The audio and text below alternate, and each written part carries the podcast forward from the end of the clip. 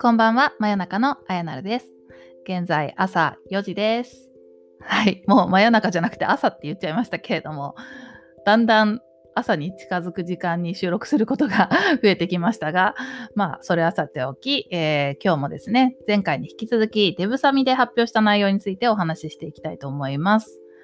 前回はコロナ禍でオンラインイベントを開催し続けて、社内でも社外でも参加者を増やしていきましたっていうようなお話をさらっとさせてもらいました。まあ、継続してイベントを実施することで徐々に参加者が増えて、ここに来れば学べるっていうようなコミュニティを作れたかなというふうに思っています。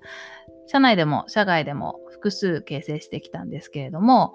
まあ、そんなことをコロナ禍で一からやってきたので、えー、それを振り返ってですね、オンラインだからこそできたなってことがたくさんあるなと思っていて、オフラインの頃と比較しながらそちらを紹介していきたいなと思います。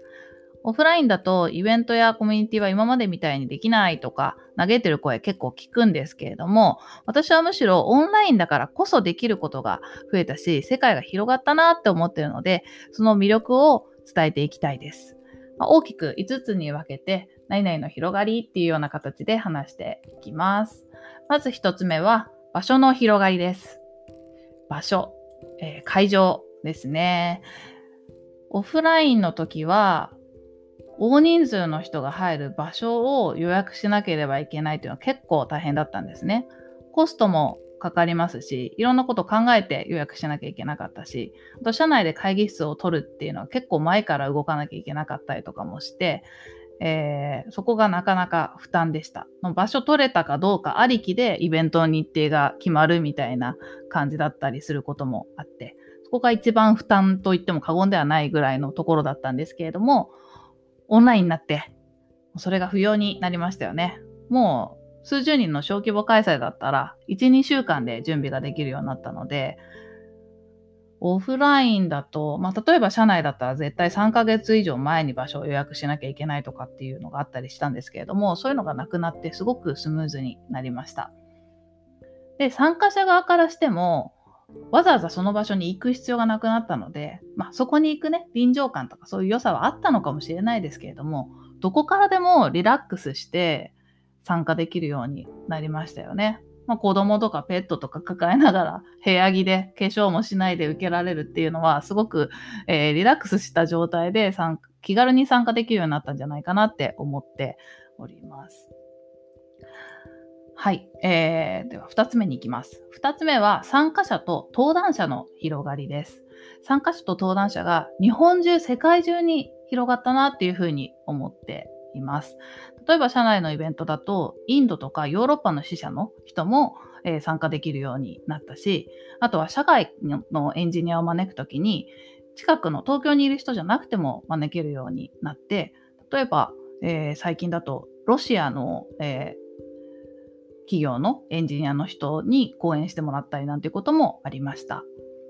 あとはコミュニティのイベントだともう北海道から沖縄まで日本中が参加するなんていうことができるようになったり、アジャテクでも、えー、登壇者がアメリカからの方がいたりしました。でこういう例って、まあ、自分がやってるだけじゃなくていろんな人からこういう話を聞けるようになってすごい一気に参加者登壇者が広がったなっていうふうに感じています。はい、続いては配信の自由度の広がりです。えー、運営側からすると、ビデオカメラを設置しなくても簡単に録画できるようになったっていうのがすごく大きな変化です。で、えー、アジャテクでは毎回のセッションを、えー、録画して、その動画を YouTube に投稿しているんですけれども、社内でも、社内だけがアクセスできるような YouTube みたいなシステムがあって、それを活用して、え小規模の研修も含めてどんどん投稿するようにしております。そうすると仕事で忙しくて参加できなかったっていうようなイベントも後で、えー、セッションのビデオを見ることができるようになったので非常に評判です。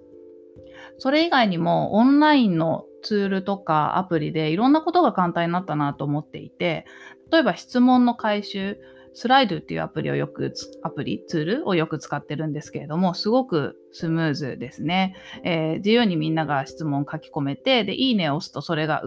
人気があるのが上に上がってきて、で人気があるものから時間の許す限りスピーカーに回答してもらうなんていうことができるようになりました。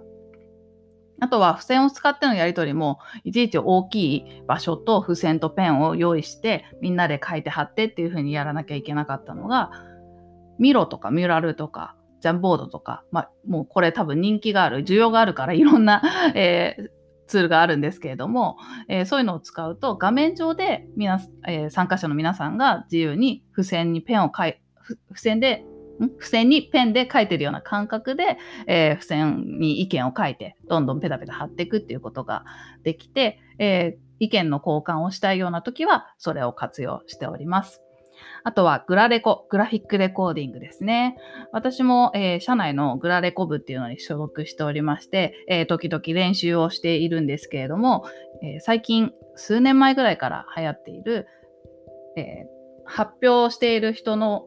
内容をですね、えー、絵などを交えながら議事録で撮っていくっていうような、えー、やり方をするものです。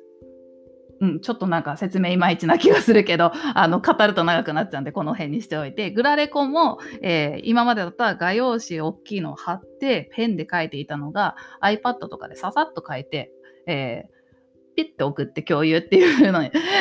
できるようになったのですごくスムーズになったなと思ってます。そんな風にオンラインになったことですごく、えー、自由度が増したし全部のことが画面上パソコン内でできちゃうっていうような、えー、風になったなっていう風に感じています。はい。次はコミュニケーションの広がりです。えー、今4つ目ですね。コミュニケーションの広がり。まあ、まず、ネットワーキング、懇親会、えーと、スピーカーが発表した後の、えー、交流会みたいな時間が、えー、すごく参加方法に変化があったなって思ってます。まず、えー、Zoom にあるブレイクアウトルームっていう機能を使うと少人数に割り振ることができるので、懇親会中になんか誰とも喋れないみたいな風にぼっちでいる人が撲滅できるようになったなっていう風に感じてます。もう強制的に4人とかで分けていくんですね。そうするともうさすがに4人だったら喋らざるを得ないというか、喋る雰囲気になるじゃないですか。なので、えー、なんか今まで結構運営側としては、例えば100人、200人って会場にいて、誰とも話せないでポツンとしてるみたいな、ぼっちさんがね、あの何人もいたりとかすると、ちょっと順番に話しかけに行ったりとかして、結構そういう方方に目を配らなきゃっていうので大変だったりしたんですけれどもそういう心配がなくなったなっていうふうに、えー、感じています。でまあそれと同時に喋らないっていう喋りたくない人は喋らなくていいっていう、えー、選択肢も爆誕したなって思っていて 聞き戦っていうのをよく聞くようになりましたよね。まあ、喋りたくないというよりは喋れない状況でも参加できるようになったっていうのはあのメリットなんじゃないかなと思っていて、まあ、例えばよくあるのが子供の世話をしていてすごくうるさい状況なんだけれども、えー、聞きたいみたいな人も参加できるようになったり、まあ、周りがうるさい状況でいるんだけれども、えー、聞きながらテキストで、えー、会話をしてなんていうのができたりとか、なんかコミュニケーションの方法にすごく広がりができたなって思っていて、まあ、やっぱりね、もちろん直接話す方がいいっていう良さはあるんだけれども、えー、オンラインにもいい面はたくさんあるなっていうふうに感じています。はい。そして5つ目、最後は音声配信の広がりです。えー、今まさにポッドキャストを収録しておりますけれども、音声配信をやる人も聞く人も爆発的に増加したなっていうふうに感じています。まあ、これがイベントの新たな宣伝方法になっているし、コミュニティの方々とのコミュニケーションの場になっているなと思います。えー、私は今、3つポッドキャストやっていますけれども、アジアテックチャンネルという、えー、アジャルテックエキスポ、私が主催するイベントの紹介のポッドキャストと、えー、デジタルカフェという私の元上司の、えー、森正也さんと一緒に、えー、デジタルな世界について語っている、えポッドキャストと、えそしてこの真夜中のあやなるというふうに3種類分けて楽しくやっておりますけれども、それぞれ結構、えたくさんの方が聞いてくださってて非常に嬉しいです。そして最近爆誕したクラブハウスですね。クラブハウスは、え一方的な、え、発信だけじゃなくて、コミュニケーションができるので、私はこちらの方が向いてるなと思って、毎日今やってます。クラブハウスで部屋を開くことによって、まあ、コミュニティで出会った方々ともコミュニケーションできるのがすごく嬉しいなって思っていますので、ぜひこれを聞いている方々はですね、あの、お気軽に来ていただけたら嬉しいです。あやなるで検索していただければ出てくると思います。はい。というわけで、以上5点まとめてみましたが、いかがでしょうかいかがだったでしょうか？はい。リモートワークでね、しょげてた人に、ちょっとだけでも希望の光を注ぐことができていたら嬉しいなと思思い、デューサミでも、えー、発表させていただきました。で、これまだ続きがあってですね、実際こう運営に使ってるツールとか準備とか、と当日の動きとかについても話したり、あとはコミュニティをどうやって作っていくかとかっていう話をしたんですけれども、なんかもうちょっとマヨナルのコンセプトずれてきたなっていうふうに感じていて、こう私の素をね、もっと話していくポッドキャストだったはずなのに、なんだかオフィシャルモードになりつつあるものの、この話は割とあの参考になると言って聞いてくれる方もいるので、うん、悩ましいところなんですが、まあ、デブサミ公演の続きの話をする前に、なんかもっとアンオフィシャルなやつ、ちょっと何か具体的に決めてるわけじゃないんですけれども、あの、ちょっとそんなのも挟んでいきたいな、なんていうふうに思っていますので、お楽しみに。ということで、今日はここまで聞いていただきありがとうございました。おやすみなさい。